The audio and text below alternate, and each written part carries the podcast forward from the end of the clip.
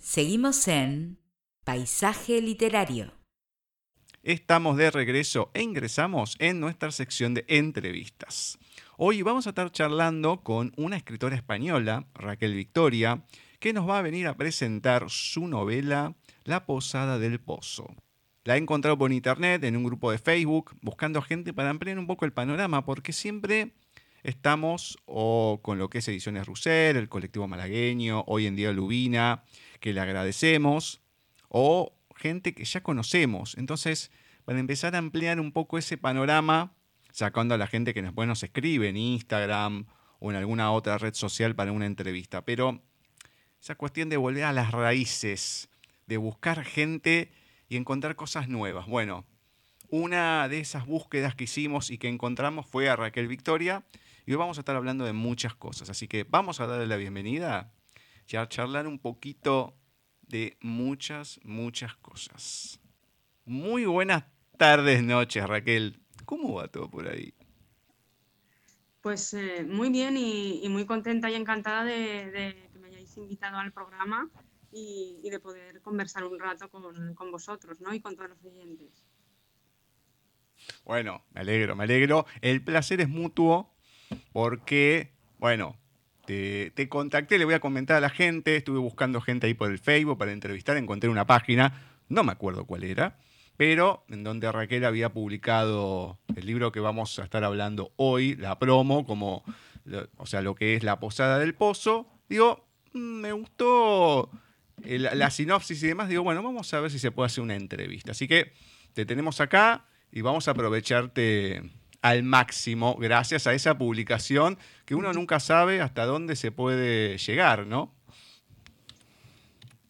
Sí, sí. Eh, sí, la, eh, bueno, eh, la verdad es que mm, cuando vas a publicar nunca, nunca sabes, ¿no? Como, porque bueno, y luego aparte, pues cada novela es un mundo, eh, cada historia es igualmente un universo distinto y no sabes cómo van a reaccionar tus lectoras y lectores. Y, bueno, la verdad es que con la posada del pozo, pues eh, estoy muy contenta y, eso que cambié de, manera de, editar, ¿no? Me autoedité y la primera novela había sido con una editorial local, esta, bueno, pues me decidí por Amazon finalmente, eh, autoeditándola y, y la verdad es que ha tenido muy buena repercusión y, y me está dando muy buena crítica y buenos resultados, con lo cual, bueno, pues eh, estoy muy contenta ¿no? con, con, la Posada del Pozo en el sentido de, desde que la publiqué hasta ahora, ¿no? que como ya lleva un recorrido, pues ya puedo hacer un poco una, sintaxis, ¿no? como diríamos en, este oficio. ¿no? Entonces, sí, la verdad es que en eso sí que, sí que estoy eh, muy contenta con, con esta novela y, y con lo que me van diciendo ¿no? también sobre ella. Bueno, para empezar a conocerte, voy a ir con la primera pregunta que se la hago a toda persona que pasa por primera vez en el programa. Así que en tu caso, ¿qué me podés contar de Raquel Victoria en la voz de Raquel Victoria?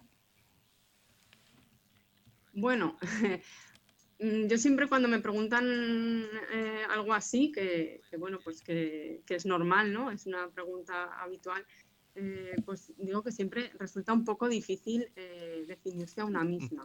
Pero bueno, luego por otro lado, pues empiezas a pensar y, dices, bueno, pues realmente yo, ¿qué podría decir de Raquel Victoria? Pues que soy una escritora zaragozana, nací en Zaragoza, que se que es la, capital de, una región, una comunidad autónoma que se llama así en España, eh, una región de, Aragón, que es, eh, que es, que es una, una, región española, ¿no? Y, y, bueno, y con mucho carácter aragonés también, creo, por lo que mm, por lo que se dice, ¿no? Y estas cosas. Y, y bueno, y luego, eh, pues realmente soy una persona que, que siempre me han, bueno, he sido siempre amante de los animales, de las plantas, la biodiversidad, con lo cual soy, soy ecologista 100%, eh, soy feminista, eh, defiendo el que podamos alcanzar un día la igualdad de género real, ¿no? la verdadera, la auténtica, en toda esta sociedad eh, mundial, ¿no? en la sociedad occidental, pues desgraciadamente vivimos en esa sociedad patriarcal y, un día pues tendría que ser esa igualdad. También miro por las desigualdades sociales, ¿no? Que, bueno, pues toda esa justicia social, por los derechos humanos, eh, bueno, pues eh, soy, soy un poco, eh, al igual que, escribo en mis novelas de otras épocas, también defendiendo estas causas, pues en mi vida real y en mi, y mi hoy del siglo XXI, pues también me parece un poco, ¿no? En, en, ese sentido a mis, a mis protagonistas. Entonces, pues me defino así y luego eh, bueno, eh, abandoné mi, no lo abandoné, sino que, que, fue un impasse en mi vida del mundo sanitario en el que, al que yo estudié y el que yo trabajaba, y entonces eh, lo cambié ¿no? por, por, el, por, el, mundo de la escritura y, y es, es, es, una pasión, ¿no? O sea, me, era vocacional el mundo sanitario, yo era técnico de laboratorio, pero, pero sin embargo, bueno, pues el, el de la escritura es una, es una pasión, es, es algo apasionado para mí y es mi modo de vida, ¿no? Y no sé, ¿qué, qué más decir de No, no, no, está perfecto, está perfecto. No, vamos a ir hablando de otras cosas, pero está perfecto. Y bueno, y hablando de la literatura en general, precisamente, ¿cómo es que llega la literatura a tu vida? ¿Y cuándo es ese momento que te das cuenta que te gusta escribir, que querés escribir tus propias historias? Bueno, pues eh, la literatura en sí, mm, yo no recuerdo un momento eh, en mi vida sin literatura.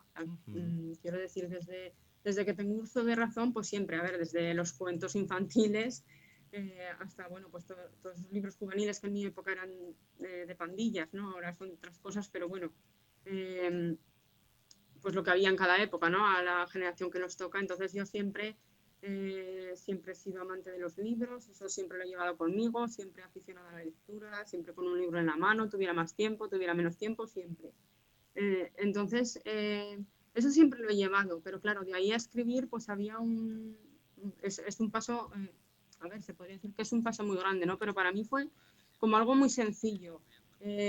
yo, como decía, bueno, pues estudié en el mundo sanitario y, entonces nada tenía que ver con ninguna profesión literaria, ¿no? Eh, yo era aficionada a la lectura y ya está, ¿no? Pues como cualquiera que, lee, ¿no? Hoy en día. Entonces, eh, lo que supuso el cambio drástico para que yo empezara a escribir eh, fue gracias a mi abuela, porque ella fue el testimonio oral de mi primera novela y ella, bueno, pues empezó a contarme situaciones y vivencias que, que, había sufrido ella misma ¿no? en su infancia y en su juventud, que bueno, voy a aclarar que ella en su infancia y su juventud la pasó en la posguerra española.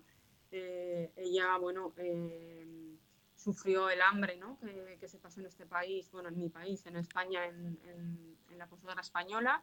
Y entonces eh, llegó un momento de su vejez que nos lo empezó a contar, lo sabíamos, pero lo, contaba, lo contó de tal manera, con tal detalle, que no nos había contado nunca. Entonces eso a mí me impactó eh, de una manera, además ella eh, lo dirigía directamente a mí, ¿no? Aunque había más gente de la familia que le escuchaba, pero lo dirigía directamente a mí y, estábamos muy, muy unidas y, y yo creo que, que, que ella sabía que, que, yo lo iba a retener, ¿no? Lo que ella nos esperaba es, era que iba a escribir un libro sobre ello, ¿no?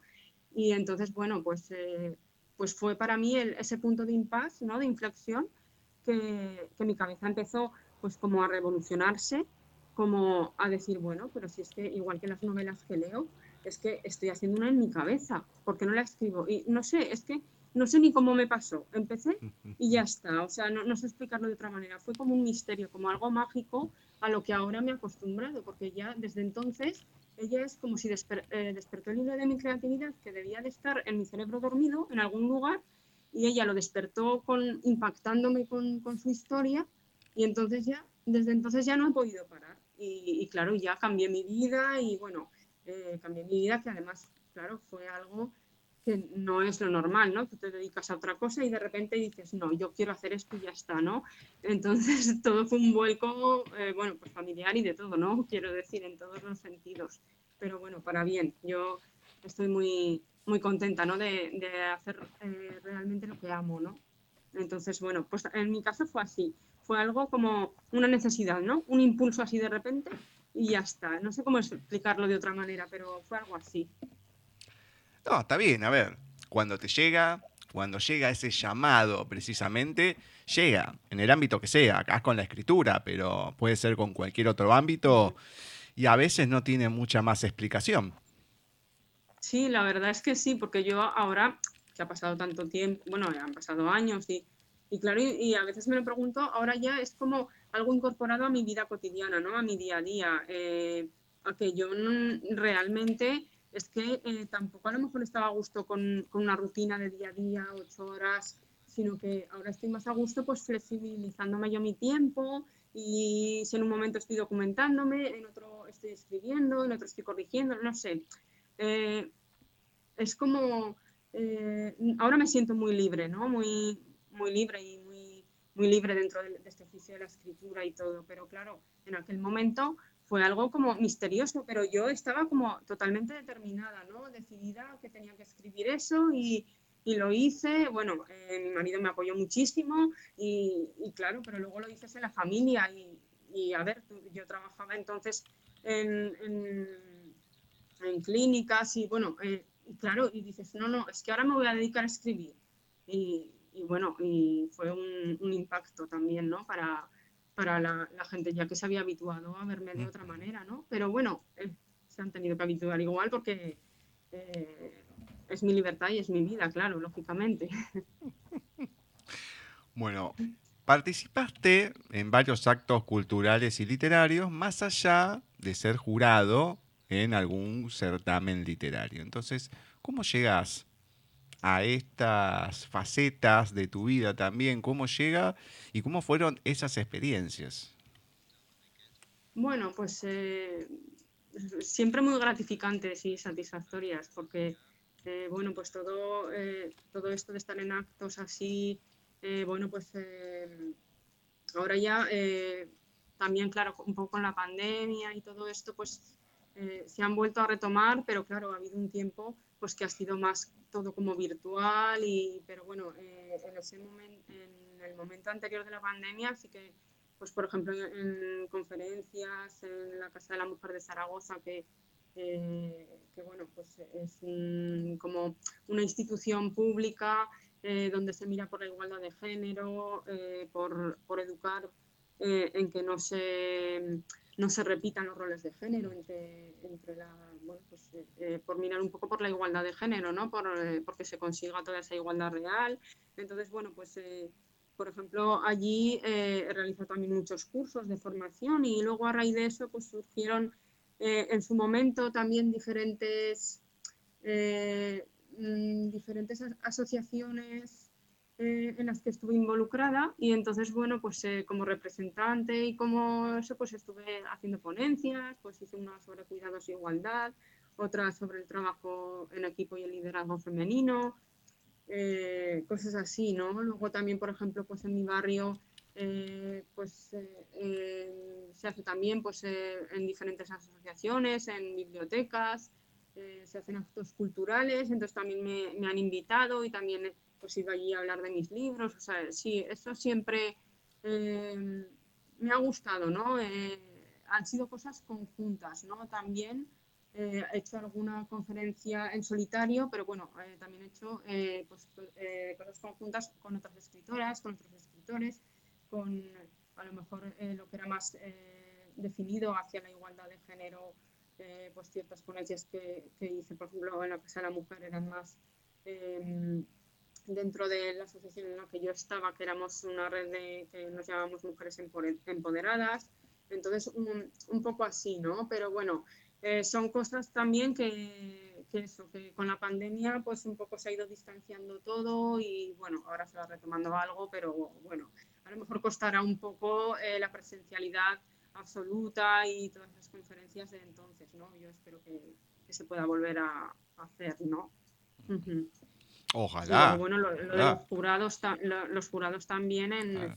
en premios eh, así que eran, a ver, certámenes locales de mi ciudad, que no, no eran eh, premios, digamos, importantes nacionales, ni eso no, sino simplemente pues asociaciones a lo mejor que convocaban premios de relatos o, y entonces pues me, me invitaban a, a ser jurado, ¿no? Entonces sí, también ha sido gratificante, ¿no? Poder leer todos los participantes y luego decidir que, que, es difícil y es mucha responsabilidad también.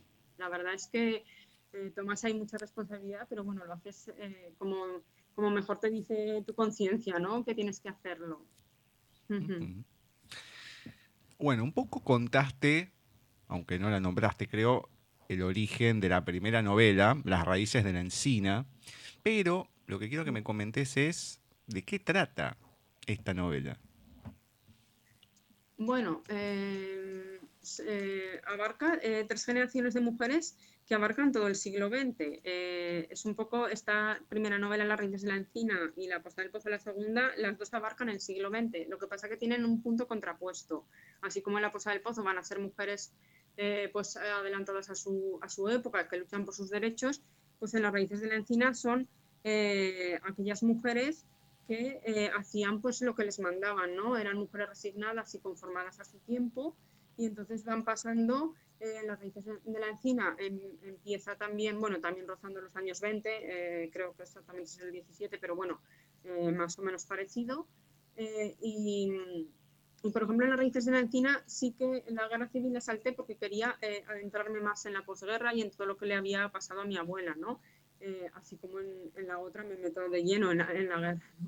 Entonces, eh, en esta no, en esta es más la vida cotidiana, es más costumbrista, es más la tradición de aquellos pueblos eh, de España, las raíces de la encina. Eh, bueno, pues una buena parte de la novela transcurre en el pueblo inventado, pero que estaría situado en un pueblo de, Segovia, que es otra provincia de, Zaragoza, en este caso de la comunidad autónoma de Castilla y León, de, la región de Castilla y León, para entendernos un poco dentro de España, ¿no?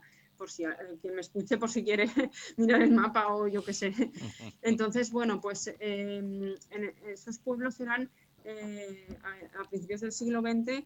Em, ya España era bueno pues un país muy muy retrasado eh, conforme a lo que nos concierne alrededor que era Europa no y, y era eminentemente agrícola no y entonces estos pueblecitos eh, pues estaban tan adentrados en estas provincias que, que llamaban entonces, bueno, hemos llamado después de la España profunda, y, y, eran pueblecitos que nada tenían que ver a lo mejor con una capital de provincias o, o con, una, o con las capitales eh, principales de aquel entonces, que eran Madrid y Barcelona, ¿no? Nada tenían que ver estos pueblecitos que vivían eh, casi casi como en la Edad Media, ¿no? Y entonces en las raíces de la encina pues sale muy retratada toda esa vida pues por ejemplo, de que tenían que ir al pueblo de al lado al médico, iban en burro, y, o sea, cosas así que, que nos parecen de muy atrás y sin embargo eh, pasaron hace, hace nada, como quien dice, ¿no? Entonces, eh, bueno, eh, un poco empieza así toda la historia, ¿no? que quise retratar un poco, no solo la parte de mi abuela, porque empecé a pensarlo y dije, me voy a documentar también de, lo, de todo lo que pasó anteriormente. Y entonces quise retratar también a, a, mi, a mis bisabuelas, a mi, eh, a mi tatarabuela, o sea, me fui eh, mucho más atrás, ¿no? Eh, entonces, bueno, pues les fui retratando así conforme la época y conforme el lugar donde, donde vivieron.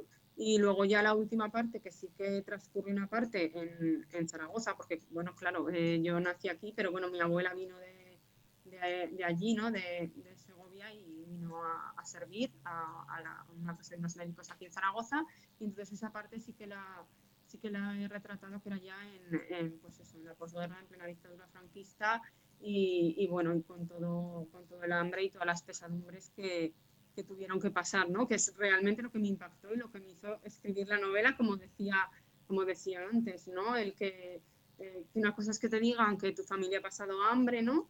Pero otra cosa es que te lo expliquen con detalle, ¿no? Y, y todo lo que me, me, explicó mi abuela, yo decía, esto yo tengo que recogerlo de alguna manera, tengo que guardarlo, ¿no? En, la memoria, que mejor escribiéndolo, ¿no? Y así es como se despertó todo. Entonces es un poco así, ¿no? Eh, también eh, eh, sale porque, bueno, eh, pues eso, como a, a, eh, atraviesan el periodo, por ejemplo, algo que sería más emblemático, pero bueno, sale un par de capítulos, no, no quiere decir que la novela vaya de eso, pero sale, por ejemplo, la gripe española del 18, uh -huh. eh, que bueno, eh, pues ahora que hemos pasado eh, sí. la pandemia de, de, coronavirus, pues bueno, bueno, que no hemos pasado, aún, aún, está ahí, ¿no? Pero bueno, quiero decir que hemos pasado el tiempo más eh, fatídico, pues eh, claro, la, la, gripe española del 18, yo cuando escribí Las raíces de la encina, pues bueno, se publicó en 2013, o sea, yo no tenía ni idea de que, de que algo de lo que había escrito se iba a repetir en mi tiempo, ¿no? Que yo iba a vivir algo de lo que habían vivido pues mis, eh, mis bisabuelas y mis, y mis protagonistas de las raíces de la encina, las ficticias y, y, las mujeres de mi familia y hombres que fueron reales, ¿no? Entonces, claro, cuando todo pasó te impacta, ¿no? Dices, madre mía, pero si yo escribí eh, sobre la gripe española, ¿no? Eh, entonces, eh, luego también un poco pues todo el machismo que había en la época, porque bueno, mi abuela pues tuvo la, la, mala suerte de, que su marido, mi abuelo, era un hombre muy, muy autoritario y, bueno, incluso con todos nosotros y, y, bueno, y, le hizo pasar eh, pues a la pobre mujer una vida muy, muy desgraciada, ¿no? Eh, entonces, más psicológicamente, ¿no? Otra cosa, pero bueno, pero psicológicamente también le hizo eh, mucho daño a ella, ¿no? Que fue una mujer bondadosa y buenísima, ¿no? ¿Qué voy a decir yo, ¿no? De ella, pero bueno, no, de él no puedo decirlo. Entonces, pues también está eso retratado, ¿no? De, de, cómo, la, cómo la trataba, ¿no? Como todo eso ¿no? que, estaba refrendado un poco por el régimen que había aquí. Entonces, bueno, pues las raíces en el cine acapara un poco todo eso, ¿no? También acapara bastante, porque yo empiezo a escribir y no paro por lo que se ve. No, está perfecto, está perfecto. Coméntame antes de pasar a la otra novela, que es la que pude leer, La Posada del Pozo, sobre tu otra faceta, la poesía. Sí, pues eh, la poesía eh, me surgió después. Eh, quiero decir, mm, a ver, es algo, yo ya digo que soy una escritora, pues un poco, yo a veces digo, soy, soy un poco rara, ¿no? No sé, bueno, muchos nos calificamos también así, ¿no? Como extraños, pero bueno, yo por lo que hablo con, con, con otras personas, con compañeras y con compañeros del oficio, pues por ejemplo, eh, empezaron escribiendo relatos y de ahí pasaron a la novela, ¿no? Eh, bueno, pues yo empecé con, la novela, o sea, yo empecé con Las raíces de la encina, que además es una novela que tiene casi 400 páginas, que, que, no, es, no es corta, ¿no? Y, claro, me impactó tanto la vida de mi abuela que, que retraté así en la novela, la publiqué, y ya después de publicarla y todo, pues ya como mi necesidad de escribir era tan grande, pues empecé a hacer otras cosas, ¿no? Y entonces eh, también hacía relatos breves, bueno, eh, luego empecé, pues como estaba mucho eh, con el tema de empoderadas, con el tema de pues, las, estas ponencias que he dicho antes y todo eso, y hacía cursos sobre igualdad. entonces, pues, pues empecé a hacer también muchos artículos, tanto históricos como dedicados a, a biografías femeninas, ¿no? a lo mejor quién sabe que un día, si un día los puedo retomar y convertirlos en biografía novelada, no. De momento ahí están, ¿no? Y, entonces empecé a escribir así y luego eh, también hacía eh, reseña, ¿no? Hacía crítica literaria, empecé a hacer crítica literaria porque yo siempre, a ver, tenía mi idea de todos los libros que leía, pero nunca lo había puesto por escrito. O sea, eh, eso que ahora es tan común, claro, en mi tiempo y cuando yo era adolescente, pues eh, eh, ni había redes sociales, no había nada de esto y entonces, claro, pues yo no, no escribía lo que, la opinión que yo tenía sobre un libro leído, ¿no? Y entonces cuando me empecé a meter ya en todo esto y empecé a abrirme redes sociales, porque yo hasta que no publiqué Las raíces de la encina, yo no tenía redes sociales, allí me abrí eh, Facebook y, y ya, pues dije, ¿y por qué no voy a comentar yo también? Luego empecé a abrir mi página eh, que tengo también en Facebook de reseñas literarias, bajo el prisma de Raquel Victoria, que ahí pongo todas las reseñas de los libros que leo, bueno, mi crítica y tal. Y, y luego ya después, eh, quizá la poesía fue lo último, pero es que yo ya incluía la prosa poética. Eh, ahora sí, sí, leo algo ya de las raíces en la encina, ya, ya veo que hay prosa poética en, en esos inicios, ¿no? Lo que pasa que no había hecho poesía como tal, ¿no? Y entonces ya a partir de ahí, pues me dio también por hacer poesía, pero me salía así sin más. O sea, tampoco eh, es que mirara, eh, pues no sé, como si fuera así muy, muy de libro, ¿no? Muy de, pues con la métrica, con... No, así como me salía, pero así como me salía, a veces me salía, eh, muchas veces me salía rimada, ¿no?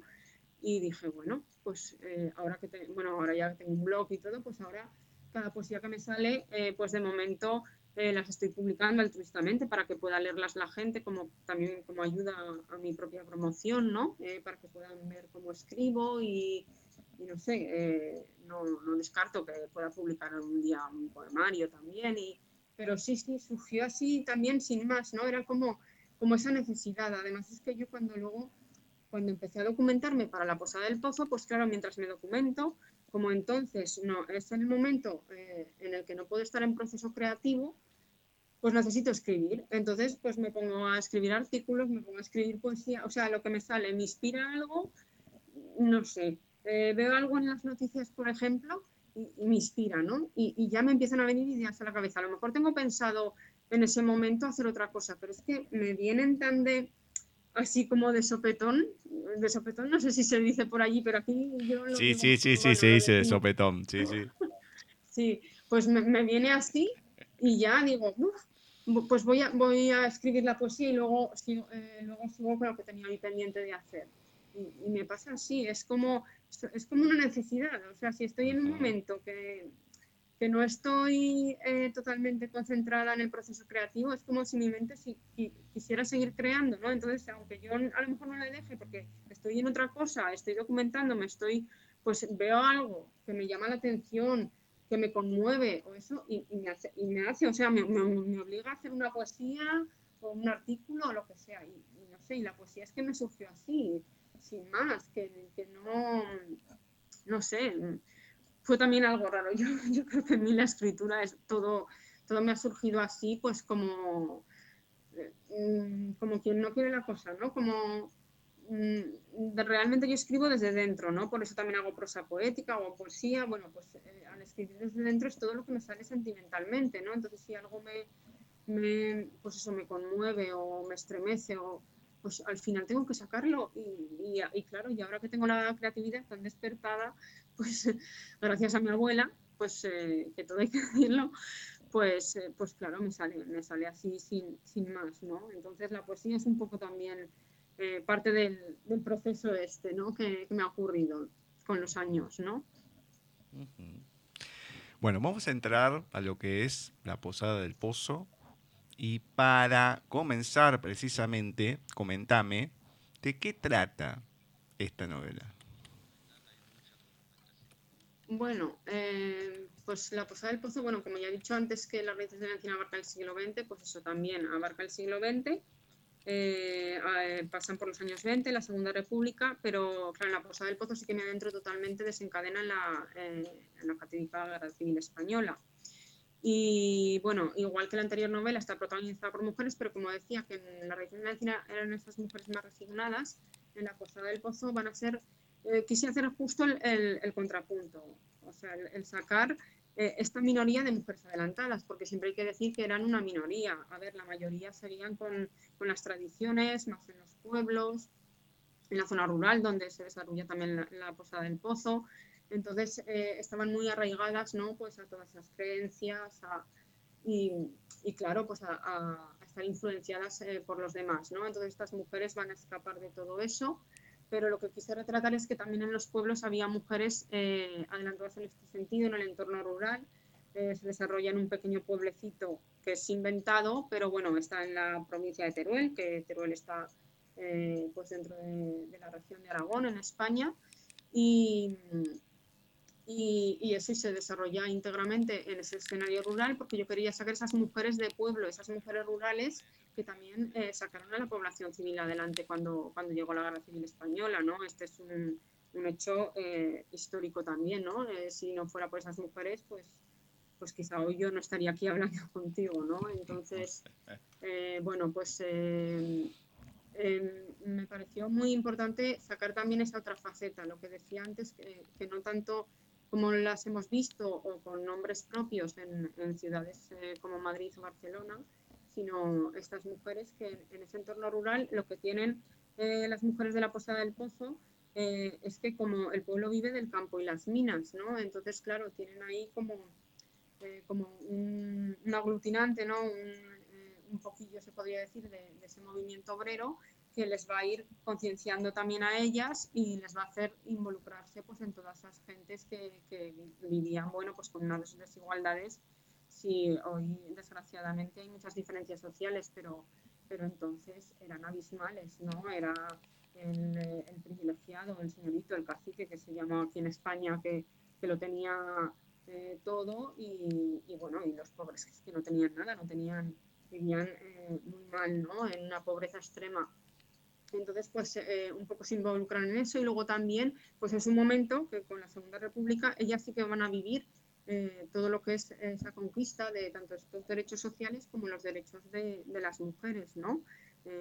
bueno, y en el libro incluso sale el voto femenino, lo representé también, lo recreé, y, entonces quería sacar también esa visión femenina, ¿no? porque también sobre la guerra civil pues nos encontramos novelas, pero muchas eh, son eh, como más objetivas mirando solo esa, esa visión más eh, del frente, ¿no? de esa visión masculina solo del frente, de las armas. Entonces yo quería sacar también un poco toda esa sensibilidad, esos sentimientos que había detrás, ¿no? todo lo que irían pensando esas personas, tanto los hombres que van al frente como ellas que quedan solas en la retaguardia, pues quería un poco sacar eh, pues también todo lo que llevaban dentro y que se viera como, como personas, ¿no? como, como, como seres humanos eh, que están eh, en medio de la desesperanza, las pérdidas, las ausencias que, que supone una, una, guerra, ¿no? en cualquier contexto y en cualquier sentido. ¿no?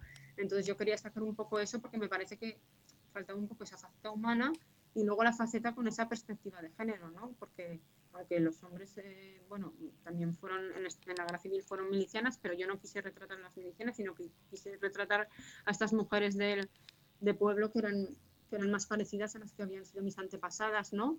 Entonces, eh, pues por eso quise eh, no, no, mandar a ninguna al frente, sino que estuvieran todas en el pueblo y que se las apañaran, ¿no? Con, con todas las situaciones y las circunstancias que, que tuvieron que pasar, ¿no? desgraciadamente. Entonces, bueno, pues es un poco eh, eso, el entorno rural y, visto pues también con esa perspectiva de género que, hacía falta en este contexto histórico, eh, concretamente contexto histórico español, ¿no? Voy a ir a lo que es el final de la novela y el comienzo, porque creo que se dieron así primeros. Entonces, comentame sobre todo el periodo de investigación para poder escribir La Posada del Pozo pero también la portada, o la portada la realizaste vos. Entonces, comentame de estas dos cosas, todo lo que conlleva la investigación y la portada en sí también. Sí, bueno, pues la, investigación fue exhaustiva, ¿no?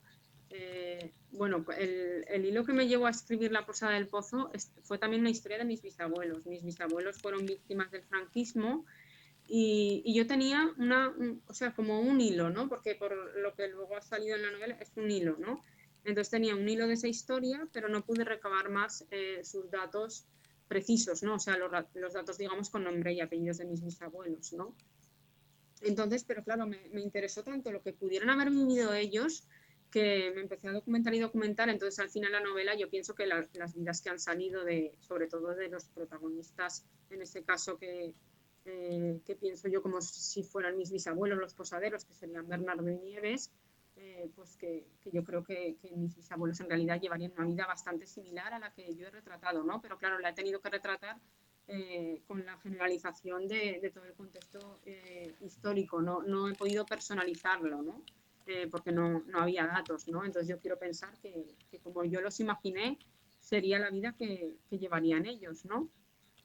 Y, ya partiendo de ahí, eh, pues empecé a investigar, a investigar y, claro, pues eh, empiezas a leer un libro y, de un libro te tira a otro y a otro porque, claro, al final, eh, primero, lo que yo hago cuando me documento es mirar un poco el contexto general, es decir, em, em, pues libros de historia o de ensayo social, de ensayo histórico, en el caso de la Posada del Pozo también de ensayo político, de ideología política de aquel tiempo, entonces, em, lo que hago es un poco como generalizar eh, lo que es todo el contexto, ¿no? Para tenerlo yo y luego, bueno, pues me lo voy memorizando y lo voy aprendiendo, ¿no? Entonces, para tenerlo un poco en la cabeza, ¿no? Y luego saber situar eh, a, cada, cada, personaje, bueno, en fin, para poder recrearlo, pues, eh, o sea, minuciosamente, ¿no? luego también miro el contexto geográfico específico. Es decir, en mi caso, por ejemplo, se desarrollaba en Teruel, pues me documenté eh, de todas las batallas que hubo en ese momento en la Guerra Civil Española, pero claro, eh, más concretamente me, especialicé, digamos, en, la geografía turolense, ¿no? ocurre íntegramente en toda la provincia, entre el pueblo y luego la batalla de Teruel, que era la de Teruel y todos los alrededores, ¿no? todas las que englobaba. Entonces, todo eso, pues eh, específicamente ya eh, vas cogiendo libros específicos sobre eso. Eh, luego también em, tienes que mirar mucho, pues, pues no sé, indumentaria, manera de hablar también, el lenguaje de, no es lo mismo el lenguaje que hablamos hoy que el de hace un tiempo. Mm, bueno, luego historiografía de género, claro, por supuesto. Eh, la historiografía de género incluso me costó un poco más porque hay menos. Eh, pero bueno, eh, al final rebuscas y encuentras igual pues lo que les pasaba específicamente a las mujeres, lo que les pasaba específicamente en las ciudades, en los pueblos. Entonces, al final, haces un compendio ahí de, libros de, historia y de ensayo, principalmente de, tradición también, porque también eh, pues, eh, estos pueblos pues, también tenían muchas tradiciones y pues haces un poco como, un compendio de geográfico general, eh, de, género y, al final ya pues, pues vas memorizando todo y al final ya pues recreas, claro, pues de una manera muy rigurosa, por eso, por eso pienso que, que mis bisabuelos, aunque no haya podido dar con sus datos precisos, ¿no? sus datos eh, personificados, pues eh, yo pienso que llevarían una vida muy, muy similar ¿no? a las gentes de, de, la Posada del Pozo. Y luego la portada, bueno, pues eh, esta vez al autoeditarla por, por Amazon sí tuve que, buscar la foto. Entonces, bueno, sí, pues la, busqué. La, la, portada, la verdad, me, me costó luego. pero bueno, al final es que, claro, pues es eh, esa mujer pues también eh, un poco como en aquel tiempo, ¿no? Con, con ese moño, luego esos colores así como más eh, entre sepia, no es tan sepia, sepia, marrón, o sea, un poco esos tonos así un poco más que definen muy bien, creo, la, la, la, época que, que, luego narra ¿no? la novela, tanto la época como, como todo el drama que, que lleva aparejada por, por, lo que cuenta, ¿no? Entonces, pues no sé, al final eh, lo decidí así y bueno, y la portada también ha gustado bastante. Entonces, al final digo, bueno, pues bien, bien, no sé. Bueno, más allá de las tres partes que se divide la novela, Amapolas de Libertad, Hacia el Abismo y Bajo el Fuego del Infierno, que va increyendo, porque la primera es más tranqui, más romántica, el armado de la historia. Después la segunda va siendo muy cruda y el final es como que, no sé si llega a ser tan crudo como la parte del medio, lo que es hacia el abismo, pero te va pegando. Pero hay un elemento que va atravesando todas estas partes y la vida de lo que es Nieves, Bernardo y la familia, que es el reloj. Este elemento tan ah, importante del reloj, ¿cómo se mete en la historia y por qué ese reloj? Sí, bueno, sí, el reloj tiene mucho peso, sí. Sí, sí. Uy, pues eso no, no, no, pensaba que me ibas a preguntar sobre el reloj. Yo creo que es la primera persona que, sí, de, de los medios que he ido y eso, no, no el reloj no, no, han caído y además es que me encanta que me preguntes sobre el reloj, o sea, que voy a hablar sobre el reloj. Sí, bueno, pues el reloj fue un, un elemento que eh, no, a ver, eh, mi bisabuelo eh, real fue, mi bisabuelo se llamaba Anacleto, no es el reloj de Anacleto, es el reloj de, de mi abuelo, que, bueno, que cuando murió eh, lo, heredó mi padre y a mí me, me gustaba mucho eh, ese reloj, ¿no? Porque era un reloj antiguo y, y, es un poco como el que defino en, en la novela, ¿no? Y, entonces eh, me gustaba siempre tanto que me dijo mi padre, toma, la, herencia, la herencia del reloj del abuelo te la quedas tú, si quieres. Y digo, hombre, pues por supuesto y me lo traje a mi casa, ¿no? Entonces, pues eso, desde que murió mi abuelo, muchos años antes de, de escribir La Posada del Pozo, muchos años antes incluso de que, de que yo, eh, eh, bueno, pues me, forjara como escritora. O sea, antes de todo eso yo ya tenía el reloj en mi casa, ¿no? Y siempre me había gustado conservarlo, bueno, y, lo tengo aquí, ¿no? Y entonces eh, es un reloj que mi padre no sabe tampoco muy bien de, dónde, de dónde salió, ¿no? Si era realmente de, de, mi abuelo o era de algún miembro anterior de la familia, ¿no? Entonces tampoco puedo saber si realmente sería de mi bisabuelo, que sería, bueno, el que quisiera yo que se encarnara en, no sé, o que fuera parecido a Bernardo, ¿no? Eh, no lo sé, pero me, llamó tanto la atención que dije, bueno, pues da igual. Si, si, lo, si, si, lo compró mi abuelo, se lo regalaron a mi abuelo o lo que sea, pues yo se lo voy a poner a mi, al que yo pienso que podría ser mi bisabuelo o a, y a esa persona que interpreta en la novela como, como Bernardo, ¿no? Y, y es un poco, eh, pues no sé, ese, ese, vínculo familiar mío, como pasárselo a, la Posada del Pozo, ¿no? Igual que, que la Posada, aunque no, no está en el mismo lugar en el que ubicó al pueblecito, porque tenía que, eh, quería ponerlo en, en zona republicana, eh, para que las mujeres pudieran eh, tener esa libertad ¿no? hasta el final de la novela prácticamente. Eh, entonces, eh, como quería guardar esa libertad, pues no podía ponerlo en el, pueblo real donde mis bisabuelos fueron posaderos, ¿no? Pero la posada en sí es como si hubiera cogido esa casa y la hubiera cambiado de sitio, ¿no? Pero más o menos la casa tiene la esencia, ¿no? De, de lo que fue una casa que yo pasé también muchos veranos, ¿no? Y, y el reloj es lo mismo, ¿no? Es, es esa esencia de, de mi abuelo, eh, pues yo no sé si pertenecería directamente a él o sería de algún miembro anterior de la familia, pero quise como traspasárselo a Bernardo y que tuvieran ese vínculo en la novela eh, también con Nieves, pues ese vínculo entre los dos como eh, también es un poco el paso del tiempo, ¿no? Es, es un poco la vida conjunta que han llevado, luego tienen que estar separados, ¿no? por las consecuencias de la guerra, pues un poco como que que ese reloj a él siempre le, le vuelve, ¿no? Le devuelve a la familia, le, le, devuelve un poco mentalmente, claro, eh, cuando está en el frente, cuando le está pasando mal, pues siempre le devuelve a Nieves, ¿no? Y eso le da fuerzas para a Bernardo para seguir adelante, para seguir luchando, para querer volver a casa, ¿no? Entonces es un poco como el regreso a casa, eh, el, el, tiempo, ¿no? Que el tiempo al final siempre pasa, eh, el tiempo le separa, es, es, un poco ese vínculo de, del tiempo, la vida y la unión entre ellos, ¿no? Y, las fuerzas de, para salir adelante, ¿no?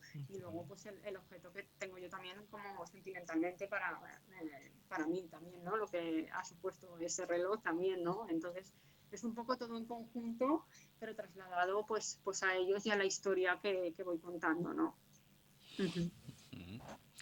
Bueno, en la historia encontramos dos cuartetos. Uno, el de las amigas, Nieves Lucía, Natividad y Rosa, y el de los amigos, que encabeza Bernardo, después está Ramiro, Pedro y, Marcelo. Entonces son cuatro y cuatro que se van relacionando uno con otros, cada uno vive sus propias realidades, desde Nieves, que es la que está en un acomodo medio, porque es la que tiene la posada, que en realidad la dirige el padre, Gervasio, es un amor de persona, deja muchas enseñanzas el personaje de Gervasio. Lucía con toda esa cuestión social de entre la alta y la baja sociedad y lo que son las hermanas, Natividad y Rosa, y el tener que pelearla, el querer salir del trabajo que tienen, pero no poder. Están en un pueblo, están con las vacas y tienen que seguir con eso. Y los amigos, lógicamente, cada uno con el trabajo con el pan, con Bernardo, las minas, los otros muchachos y demás. Entonces, bueno, ahí se va armando un poco la historia de cada uno, pero con una cuestión, como dijiste, ¿no? Más de costumbrista, en donde se van a ir interrelazando todo. Pero esta cuestión de las mujeres, cómo van encarando cada una sus propias historias, sus decisiones, a lo mejor las más fuertes, Nieves y Lucía, Lucía más que nada por las decisiones que toma con los padres y demás ante lo que es el amor.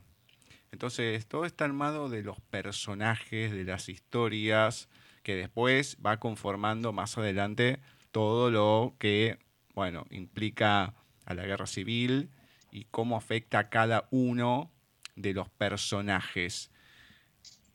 ¿Por qué?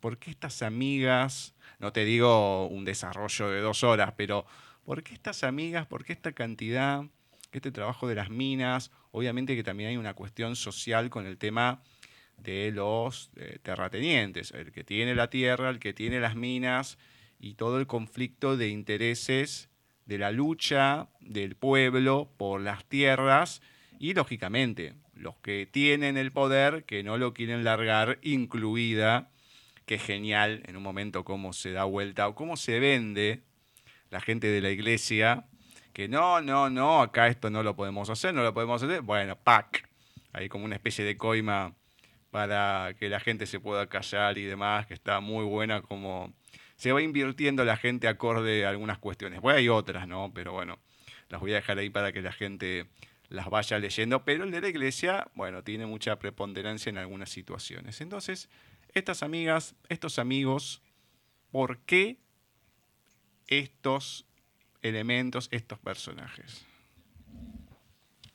Sí, bueno, eh, los elementos en sí, o sea, los fui construyendo por, por toda la documentación histórica, bueno, pues todo lo que, lo que dices también de, o sea, de la iglesia, los terratenientes, pues eh, todas estas cuestiones sociales, ¿no? Que, que, imperaban en el momento y que en la Segunda República eh, pues se va dando la vuelta, ¿no? A, todo esto que había sido durante, durante siglos había sido así y entonces pues se van consiguiendo todos esos derechos, se va eh, consiguiendo eh, pues intentar cortar un poco todos esos privilegios, ¿no? tanto a la iglesia como a los terratenientes. Entonces, claro, pues, eh, pues era ideal eh, poner, pues, a ver, en, en, estos pueblos de Teruel, pues lo, lo, normal era, pues eso, las minas, el campo, poco más, ¿no? España no era un país industrializado, ni mucho menos. En la industria estaba principalmente pues en el País Vasco y en Barcelona, ¿no? y, o sea, en Cataluña y, y, el resto de, de, España pues era prácticamente muy, muy ruralizado, vivían del campo y, y eso, y luego pues de, las minas porque era el, el, momento, ¿no? Bueno, es el momento también pues eh, del ferrocarril también va viendo, pero bueno, eh, poco más, ¿no? Entonces, bueno, pues me, me pareció muy, muy ideal poner el campo y las minas. Aparte, bueno, mi abuelo fue minero, entonces también quise sacar un poco esa esencia, ¿no? Y luego pues porque en estos pueblecitos de Teruel pues eh, eh, en Teruel había bastantes eh, lugares de cuencas mineras, ¿no? Entonces, bueno, pues pude recabar bastante información sobre todo ese tema y quise unir todos esos elementos del contexto histórico, todas esas desigualdades sociales tan, tan, tan grandes que, que eran colosales, ¿no? En aquel momento, ¿no? Em, quise, quise meterlo un poco dentro de todo lo que es el entorno eh, aunque la posada sea el, punto, la piedra angular, diríamos, de, la novela, ¿no? como el escenario, pero bueno, pues todo alrededor, ¿no? antes de que se desencadene la guerra civil y todo lo demás, pues eh, todo lo que tenía alrededor de, de la novela eh, era eso, ¿no? Pues esas luchas y, y, y esos pues también incluso enfrentamientos que va habiendo un poco, incluso un poquito antes, ¿no? De que, de que se produzca el estallido de, de la guerra, ¿no? Eh, entonces, em, todo eso fue a raíz de la documentación. Dije, bueno, pues voy a unir todos los elementos. Y luego, bueno, pues mis novelas son, son corales, entonces siempre me salen muchos personajes, porque claro, eh, a lo mejor tienes una cosa y digo, bueno, pero es que y para esto necesitaré este otro personaje, y para esto entonces empiezo a armar ahí un montón de personajes, y luego conforme voy escribiendo, ellos mismos y ellas mismas van cogiendo como, como su propia personalidad, ¿no? Entonces, eh, por ejemplo, los que a lo mejor tenía claros desde el principio eran Nieves y Bernardo, por, bueno, por la evidencia de, de, imaginar un poco a mis bisabuelos, ¿no? Pero ya los demás que, eh, que les van, eh, se van poniendo alrededor, pero bueno, por ejemplo, Lucía es un personaje que, hay en capítulos en los que se ve que, como que tiene incluso, o, está al igual que Nieves, o, o, incluso tiene más importancia, ¿no? En ese momento que, que Nieves incluso le suplanta en protagonismo cuando diríamos que a lo mejor la, protagonista principal que se ve principalmente es Nieves, ¿no? porque además la, de la segunda parte y la tercera habla en primera persona, pero aún así eh, Lucía en muchos momentos eh, le puede, ¿no? Y, esto, bueno, pues más de una vez me sale decirlo porque es verdad, eh, yo no, no pensaba Lucía darle tanto, tanto protagonismo como luego al final tiene, pero ella es como me lo pedía, ¿no? Ella me decía, es que fíjate, que, estoy dejando todo mi mundo, ¿no? Eh, por estar con Ramiro. Entonces, eh, bueno, pues eh, ella misma se forja su, su, propio carácter, ¿no? Su propio temperamento tan fuerte que tiene también. entonces, bueno, luego las hermanas en el punto, a veces quizás un poquito de, de, más resignación, lo mismo, ¿no? Es como cada, cada personaje me, me, va llevando por el, por el propio camino, ¿no? luego, pues, los personajes masculinos lo mismo. Bueno, pues eh, Bernardo, aunque eso, aunque mis protagonistas son femeninas y escribo con perspectiva de género, siempre mirando esa visión femenina, Bernardo tiene un peso grandísimo en la obra y, bueno, es una bellísima persona que, sufre muchísimo también, ¿no? Entonces, eh, es un poco eso, conforme el contexto eh, que tienen que llevar en ese pueblo, de, que, en toda esa lucha ¿no? que, se ven inmersos, que se veían en esa época inmersos, pues, eh, pues contra los que mandan, contra, eh, a ver, pues, eh, bueno, pues ellos, pues con todo lo que, lo que la Iglesia imponía ¿no? en España en aquel momento, ¿no? pues con todo eso, pues luego los personajes en sí eh, van luchando contra todo, pero, pero a la vez ellos mismos se van forjando eh, pues ese propio camino, cada, cada uno distinto. Tampoco, tampoco era, fue algo como premeditado, sino que ellos mismos me iban llevando. ¿no? Si a lo mejor uno hacía en un capítulo una cosa, pues a lo mejor en el siguiente capítulo tenía, había pensado encararlo de una manera y, y a lo mejor dije, pues no, voy a llevarlo por por esta otra. O sea, si ahora revisara los apuntes que tengo de, cuando a lo mejor cogí alguna nota que se me ocurría de ponerles o eso, pues muchas cosas no, no se dieron porque fueron otras, ¿no? Entonces, claro, también el, recabar tanta documentación histórica, pues al final es que se te hace ahí en, la cabeza todo, toda una, una, red de, de, situaciones y de que pueden suceder, que al final en una novela tampoco cabe todo, ¿no? Pero pero sí que, sí que es verdad que cada uno tiene como su forma de ser. Bueno, pues Marcelo, por ejemplo, es mucho más,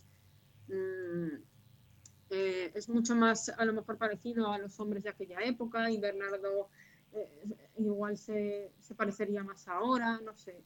Eh, conforme salía cada uno, pues, pues yo iba, no sé, como perfilándolos dentro de, de, ese contexto que además que claro que, que todas las situaciones que les ocurrían, pues es que el contexto de luego de, reformas que hubo durante la Segunda República y todo, pues, eh, pues es que el contexto para mucho. La verdad es que es que tampoco fue difícil eh, irnos llevando por un camino u otro, ¿no? Claramente mi personaje preferido es Lucía, no hay ninguna duda. A mí me gusta ese personaje porque mm, tiene muchas aristas. Porque, qué sé yo, Nieves siempre va en una misma postura en su cuestión de, esa, esa, cuestión de sí, llevar adelante la posada, de que ella tiene que mandar, bueno, etcétera, etcétera, con varias cosas, pero es como que Lucía va teniendo varios quiebres a lo largo de la novela y que son complicados. Me parece que es la que más va atravesando cosas. Pero comentando de Lucía, hay otro elemento que no es que atraviesa toda la novela, pero también es muy importante, que es la música la música con Lucía, pero con todos, ¿no? En distintos momentos de cada uno, distintas situaciones, distintos años, etcétera, etcétera. Entonces, la música me parece también es un elemento muy importante en la novela y que precisamente es la que intenta calmar todo lo que va pasando como fue, uno podría hacer ese paralelismo en todo lo que fue la pandemia con el arte en sí, ¿no? Puede ser la música, pero la actuación y demás, hoy en día con las redes sociales y todo, pero si no se hubiese tenido eso, yo no sé si la gente la hubiese podido pasar como la pasó los que afortunadamente seguimos vivos, lógicamente. Sí, sí, hombre, y sobre todo, bueno, pues en, el tiempo más estricto, cuando el confinamiento, eh, bueno, pues yo creo que es que la música es claro, es, eh, es, es, la calma, es el sosiego, ¿no? Es, mm, tú puedes eh, estar estresada o estresada en un momento dado y a lo mejor te, eh, pones a escuchar música y, ya parece que, te va calmando, ¿no? Que, te va llegando dentro, te, va penetrando de alguna manera, ¿no? Entonces yo creo que la música eh, sí que tenía que ser un elemento principal también en la novela, ¿no? Igual que nos ha pasado con el confinamiento, con, pandemia, ¿no? Eh, porque, bueno, pues en un momento que están viviendo pues de tanto desconsuelo y tanta desesperación como, como es la guerra, ¿no? Y es todo lo que va aconteciendo, pues tenía que ser como, mm, como un decir, una pausa, ¿no? En, esta vida que os está tocando llevar, ¿no? Entonces, eh, sí, es un poco ese, bálsamo, ¿no? Esa, esa balsa de, tranquilidad o serenidad dentro de dentro de, todo lo que de todo el ¿no? que están sufriendo porque porque bueno pues eh, eh, parecen muchísimo pero claro algo ah, mm, tenía que, ponerles para que no fuera tan tan tan tan brusco su, su, día a día no y claro y entonces como bueno pues como lo principal o, el protagonismo principal es el de ellas, pues tenía, eh, tenía que ponerles eh, esa música por un sentido y luego por otro, porque el personaje de Lucía también, pues como eh, es, es, lo, que, lo que decías antes, ¿no? Sobre Nieves, que Nieves, bueno, pues ya su padre la ha educado en esa igualdad, la ha educado para que ella regente la posada, cosa que una mujer en aquel tiempo tampoco era eh, lo habitual, ¿no? Lo que pasa que Nieves, pues al haber muerto su madre eh, durante el parto, pues claro, eh, ya el padre, al no tener más hijos, pues todo lo ha volcado en ella, ¿no? Ha tenido esa suerte, digamos, Nieves. Entonces ella ya lleva una vida como muy seguida, muy... luego Bernardo, pues es una buenísima persona que, que, atiende a todo lo que ella dice y, bueno, pues entonces Nieves tiene esa determinación, pero también porque alrededor se, se, se la muestran también, ¿no? Le, o sea, le empujan a ello pero claro, pero Lucía se la busca ella, ¿no? Eh, es muy, una mujer muy determinada y, y, que ella elige su destino, es dueña de su vida y, elige esa libertad, ¿no? Y ese amor que quiere, que quiere llevar, ¿no? Que quiere tener y quiere experimentar, pero claro, eh, a costa de qué, ¿no? Entonces, claro, eh, pues pues ella necesitaba ponerle pues, pues un elemento pues también como igual que ese bálsamo ¿no? que decíamos el confinamiento, la pandemia, pues, eh, y un poco ese bálsamo por la desesperanza cuando les toca y están ellas allí en ese salón y le, y, le escuchan y, todas parece que están pues, más serenadas eh, dentro de, de, toda la catástrofe que están viviendo, pues también eh, a Lucía, anteriormente a que, a, que el estallido de la guerra se dé, ¿no? pues también le, le, ayuda pues a poder sobrellevar esa situación de, de, haber roto con su familia, haber roto con sus padres, eh, de, vivir eh, con el lujo de, una burguesía acomodada, ¿no? Y, acabar pues viviendo más pues como una campesina, ¿no? Con, Ramiro y poder afrontarlo y poder seguir adelante, pues claro, el, piano eh, le da todo eso, ¿no? O sea, le da todo ese bálsamo y esa paz y esa armonía que ella necesita en según qué momentos, ¿no? Para ella sola, para, para sí misma, para sentirse bien consigo misma y satisfecha consigo misma y encontrándose, ¿no? Cada día a sí misma, eh, por un lado, ¿no? O sea, como particularmente, pero luego aparte con, al compartirlo en tantas situaciones con, con todas las demás, pues claro, eh, pues la ayuda es, es, es, para todas, ¿no? Es una ayuda como mutua, ¿no? entre todas, eh, simplemente al, poder escuchar esos acordes de, Lucía, ¿no? Me, me parece que, que, es un elemento muy, muy importante y más en, en un momento así, ¿no? que que puedan tener la música es algo que es lo que les hace también poder superarse día a día y poder afrontar cada día con todas las noticias que les van llegando y con todo lo que va sucediendo, porque, eh, bueno, pues eh, mm, es un horror que, que, va a seguir siendo horror, pero bueno, por lo menos eh, puede calmarles un poquito, ¿no? La, la música, ¿no? Y poder afrontar un poco mejor todo no sé, a mí me parece que es así, que la música es importantísima, desde luego, en la, vida de todas las personas. Voy a marcar varias situaciones y algunas sensaciones que me causaron. Van a ser varias. Más allá de lo que termina pasando Julián y Rosa en momentos determinados, ah, uno hace así, algunos más duros que otros, pero ah, queda con esa sensación hay uno que me estrujó el corazón, pero así fue como un puño que me metieron y me lo apretaron, que fue con Úrsula, que aparece muy poco, pero Úrsula, que es una de las hijas de Natividad, de Nati, que claro, en la escuela le dicen que huele mal porque está en contacto con las vacas, o sea, que huele a vaca. Y esa cuestión, esa angustia de la nena, la reacción de la madre, los chicos. y uno queda. A ver, hay un montón de cosas durísimas. Pero eso es como que. Ah, me quedó. Me quedé así. Como tocado. De hecho, lo tuve que parar ahí. Bueno, empiezo a hacer otra cosa. Después lo sigo. Porque si ya voy a, voy a empezar así. Mm, se me complica. Después, cuando están en el frente, hay una parte que hay un muchacho, todo lo que pasa con él y la inexperiencia que tiene, ¿no? Agarrar pack y lo mandaron. Y eso me hizo acordar mucho a lo que pasó acá en el año 82 con la invasión a las Malvinas, que eran todos chicos de 18 años, en esa época, y creo que hasta el 90 y algo, claro, me parece que hasta el 94, porque a mí me hubiese tocado en el 95, pero dado a que habían matado a un conscripto, bueno, se decidió lo que era el servicio militar obligatorio, darlo de baja. No es que entraba todo el mundo, pero según el documento y demás, bueno, etcétera, etcétera. Y mm, claro, en las Malvinas mandaron a todos los chicos de 18 años, sin preparación, sin nada, algunos que estaban en, más que nada en lo que es este servicio militar obligatorio, pero no tenían idea de la vida, no tenían idea de nada y los mandaron a combatir por estupideces de otras personas, ¿no? Que decidieron eso y la culpa la tuvieron los chicos y, lo, lo, que les pesó y cómo lo sufrieron hasta el día de hoy. Gente mutilada, gente que no le han dado importancia, que no tienen un pago, una retribución, que no tienen nada y que quedaron afectados de muchas maneras. La decisión de Pedro también, es otro momento que uno queda así. Dios mío.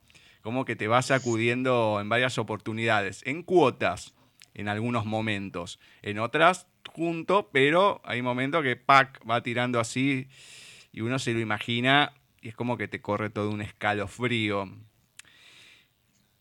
Hay una parte de Gervasio que es muy buena, pero no lo puedo comentar pasa algo con Gervasio ya en un momento, creo que antes de la guerra, sí, sí, sí, antes de, la guerra y todo, que es un momento puntual, importante.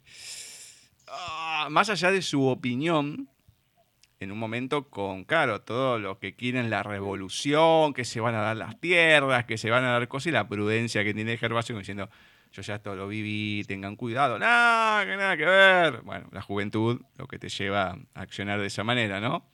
Pero hay muchas apariciones muy buenas desde ese lado de Gervasio y una en puntual ah, que quedé así.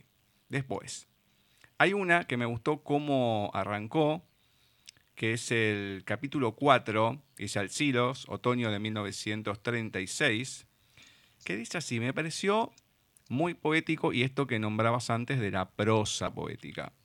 Un suave hilo de una voz finísima llegó hasta mis oídos con torpeza desde la lejanía y me trajo de nuevo del mundo de los sueños, en el que me había cobijado durante un rato al mundo real, en el que vivía constantemente alerta.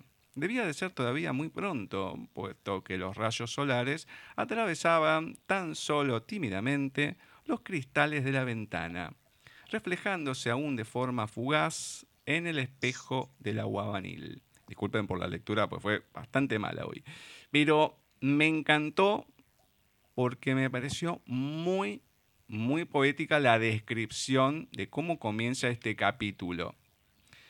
Otra menciono, ¿no? Una frase. Miró las estrellas que tan bien se divisaban aquel día semejaban diminutos eslabones de una gran cadena, dispersados en el infinito del firmamento, y recordó cómo les había cambiado la vida a todas ellas. Tras el cristal del reloj, los años corrían vertiginosamente como un fuerte soplo de viento en plena tempestad. Acá hay una partecita del reloj. muy linda descripción también, porque entre tanta situación de, un romance, de una cosa, de la otra, vamos encontrando también estas perlitas. Y marco la última. Nieves observaba en silencio aquella lluvia que seguramente no cesaría en toda la noche, una lluvia que sentía que la empañaba a ella también por dentro.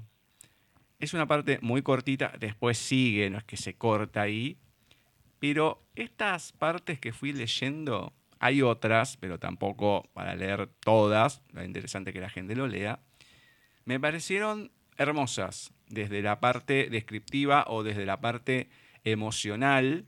Una, bueno, esta última con Nieves, desde el elemento también del reloj, la anterior desde una cuestión más general.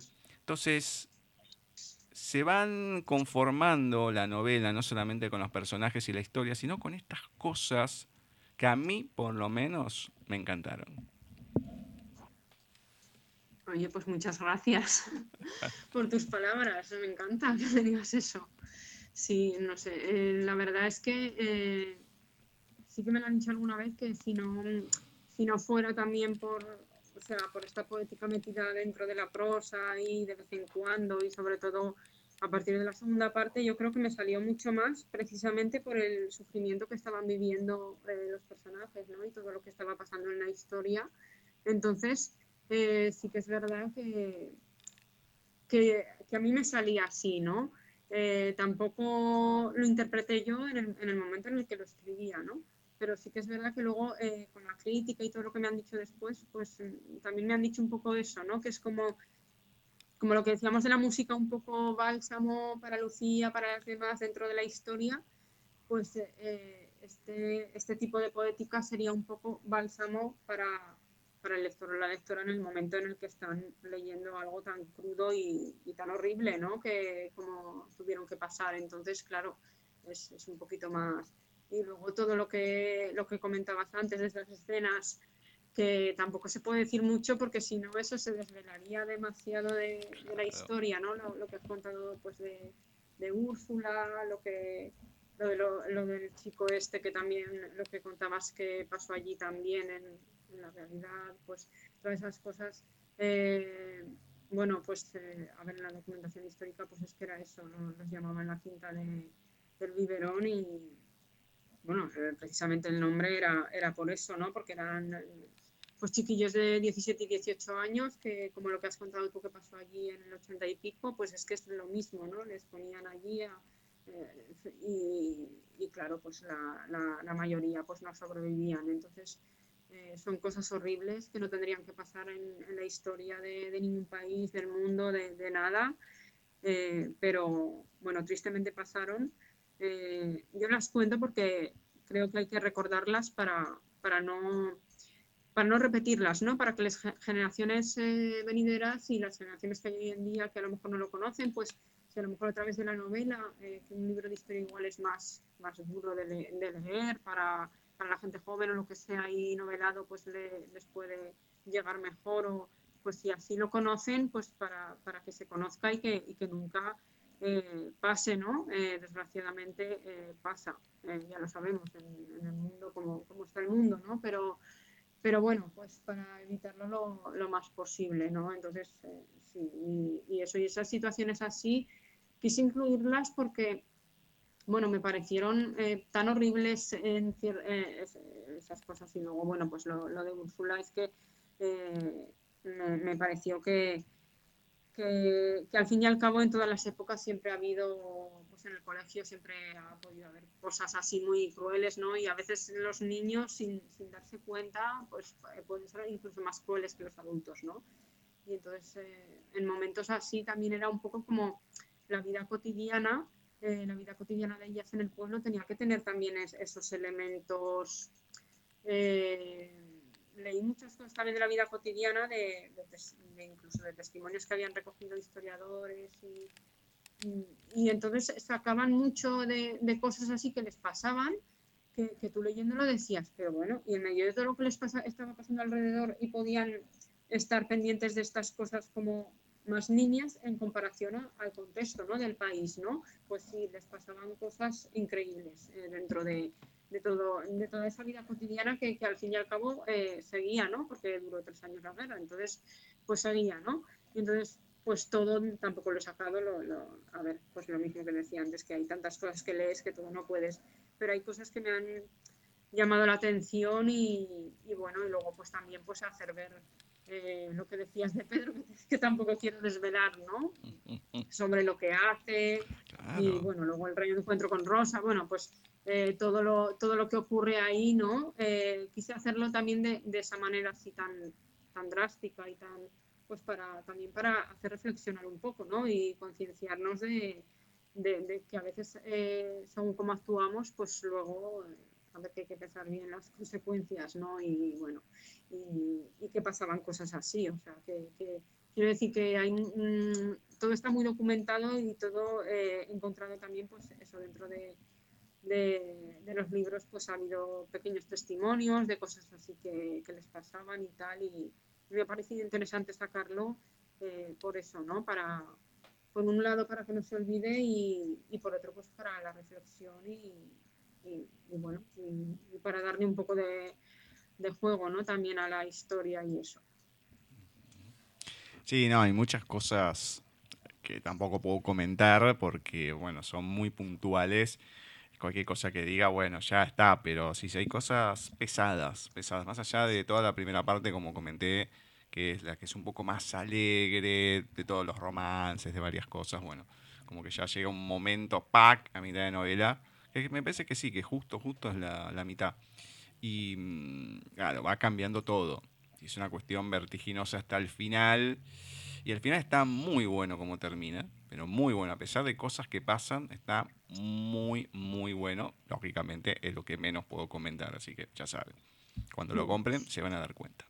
Bueno, antes del final, antes de las redes sociales, etcétera, etcétera, ¿nos compartís en tu voz algún fragmento de la posada del pozo? Sí, a ver.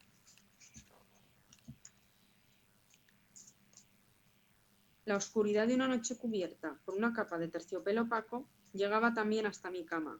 Me sentía envuelta en un halo que cegaba todo aquello que un día mis ojos azules vieron brillar reflejado en las aguas más puras de mi pozo, y que ahora se habían convertido en un mar de dudas imposibles de llevar a la desembocadura habíamos empezado a poner, con todos nuestros esfuerzos, las primeras piedras de un mundo que, muy pronto y ya, comenzaba a cambiar. Nuestras ideas de la tolerancia ante los más necesitados, que seguían notando la miseria pegada a las paredes de sus casas, de justicia ante las más atroces crueldades y la lucha por unos merecidos derechos tan nuestros como para la otra mitad de la población, se nos iban disipando entre la bruma que formaba la niebla del invierno. Estábamos construyendo una vida donde los privilegios de unos pocos tenían que extinguirse en el fondo inaccesible de los océanos, donde mis hijos pudieron aprender exactamente igual que los hijos de las familias que hablaban con el apellido en la punta de la lengua. Ansiaba que mi hija Felicidad llevara siempre la cuerda que tirara de las riendas de su vida, que sus decisiones fueran tan valoradas por su marido, tal y como Bernardo había cogido mis opiniones sin albergar ningún tipo de duda sobre ellas. Sin embargo, nuestro mundo se estaba desmoronando por momentos. Esta aterradora guerra lo estaba haciendo trizas. La tragedia se iba sumando a las tragedias ya vividas y la ilusión de nuestros sueños más intensos se iba borrando entre las lluvias de la primavera. Solo nos quedaba un pequeño hálito de esperanza entre los nuevos brotes de hiedra que, esta misma tarde, habían estado observando Faustino y Paloma entre cómplices miradas.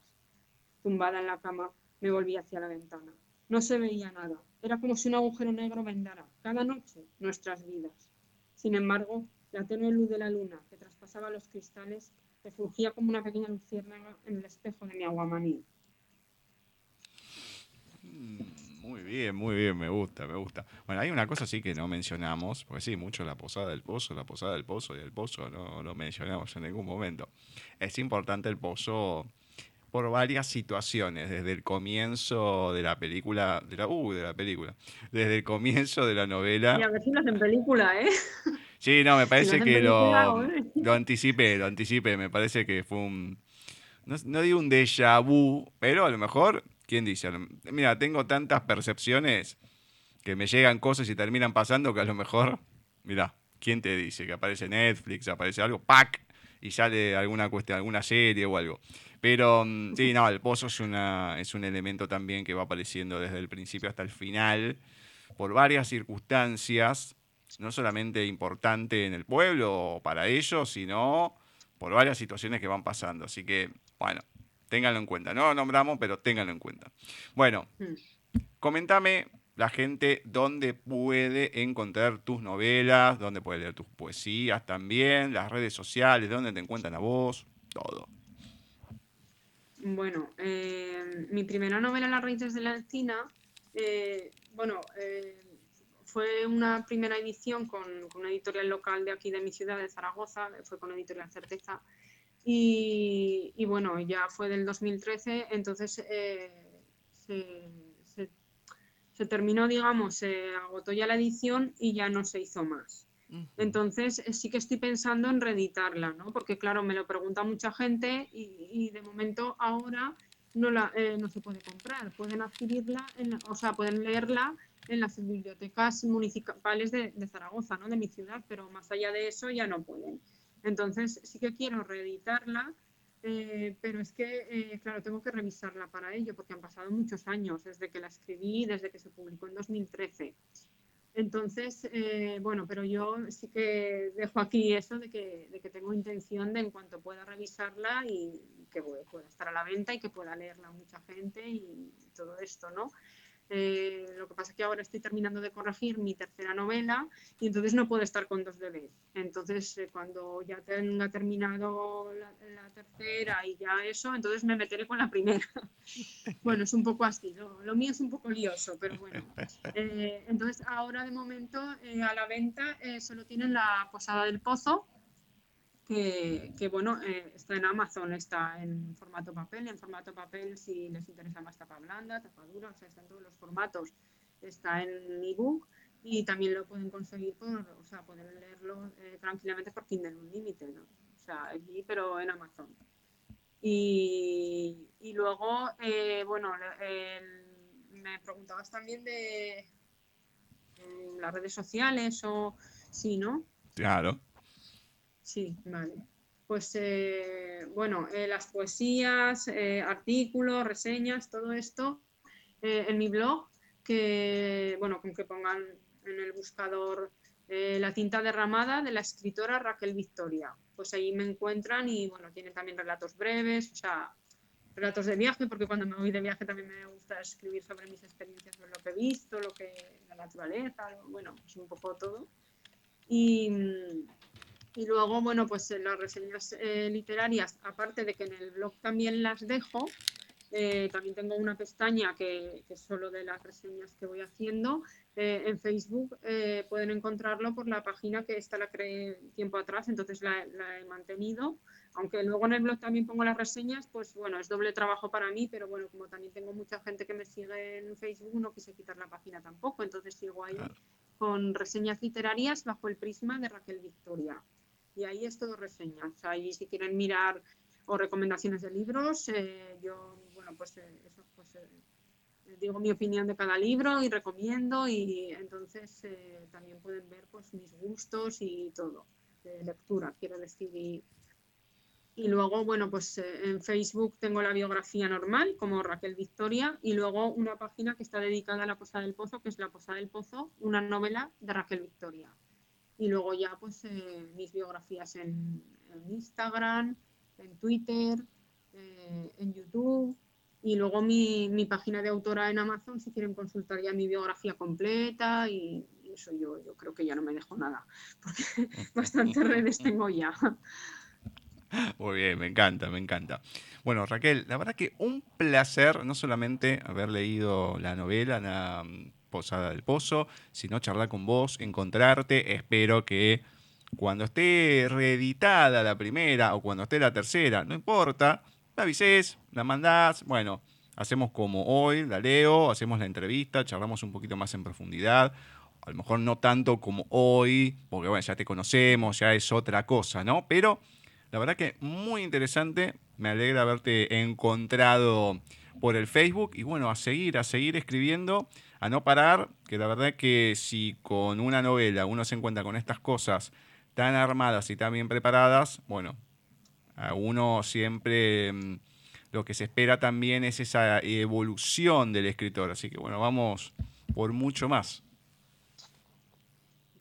Pues bueno, muchas, muchas gracias Gustavo por, por todo, o sea, por, por, invitarme al programa, que además he estado muy a gusto, o sea, muy, muy tranquila, ¿no? Que dices, bueno, cuando, cuando es un rato que charlas tanto rato, pues no sé, a ver cómo sale, ¿no? Y, pero bueno, me, he sentido muy bien eh, y te agradezco pues eh, toda esa cercanía que me has dado para, para poder estar tan a gusto y bueno, y, y, eso, y a todos los del equipo del, del programa de Paisaje Literario les, les agradezco igual, aunque aunque esté escuchando tu voz, pero bueno, agradezco a todos el que me hayáis invitado porque todo un placer, de, de, verdad que ha sido todo un placer y te agradezco igualmente que hayas leído La Posada del Pozo y que, y que te haya gustado y me, y me, hayas trasladado todas estas palabras sobre, sobre la novela porque, bueno, pues eso a mí me llena y me, uh -huh. me satisface y me, y me estimula, ¿no? Para, para, para seguir. Claro. Bueno, pues mañana tendré que seguir con la corrección de la tercera y eso me estimula a a no ser tan súper autocrítica que soy conmigo misma,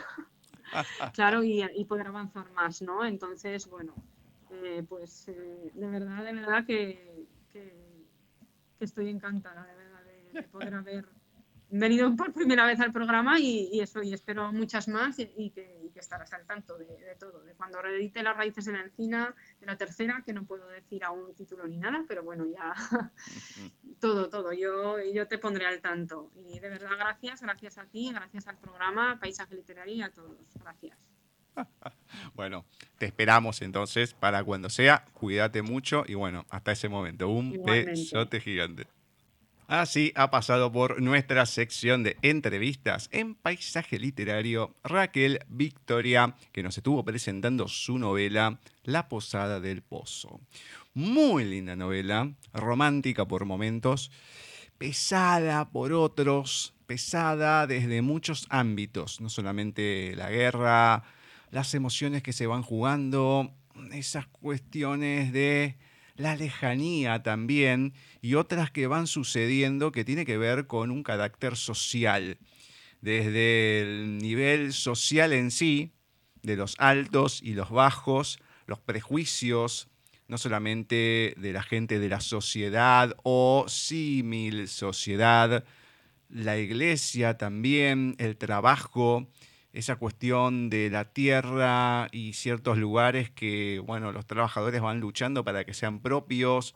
Lógicamente lo que dije, la guerra que después desbarata todas las cosas que se van armando y que nadie sale bien parado.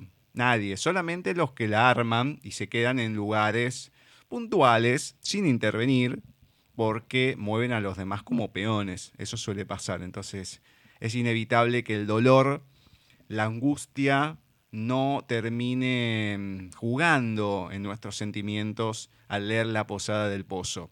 Va a haber muchas cuestiones emocionales, como les dije, se los advierto. Le agradecemos a Raquel nuevamente y esperamos para esa nueva novela o Las Raíces de la Encina, cuando se redite, tenerla de vuelta acá en el programa. Le agradecemos también, como siempre, a todos los que han pasado por el programa, Ceci, a Bani, también a Flavia, a Jorgelina Etze, a Jor, que la tuvimos en el especial, hoy dedicado a los autores de Lubin Editorial, bueno, todos los que han conformado este programa, todo el conjunto, tanto especial como el programa, lecturas, todo. La semana que viene vamos a estar con un nuevo Creadores de Mundos. Esperemos que esta vez lo podamos tener a Walter Gerardo Greulach. La última entrega no la pudimos pasar porque se nos había quedado sin post. Poco complicado, pero esperemos que ya esté restablecido, lo tengamos y podamos disfrutar de un nuevo creador de mundos. Más lecturas, una nueva entrevista que no se las voy a definir todavía porque vamos a ver. Venimos pasando semana tras semana una persona muy especial que no la pudimos tener en el Día del Amigo pero veremos si será este miércoles, si es otra persona. Tenemos varias entrevistas ya ahí grabadas, pero veremos qué pasa. Veremos cómo se va desenvolviendo todo. Ya saben, miércoles siguiente nos encontramos en otro programa de Paisaje Literario.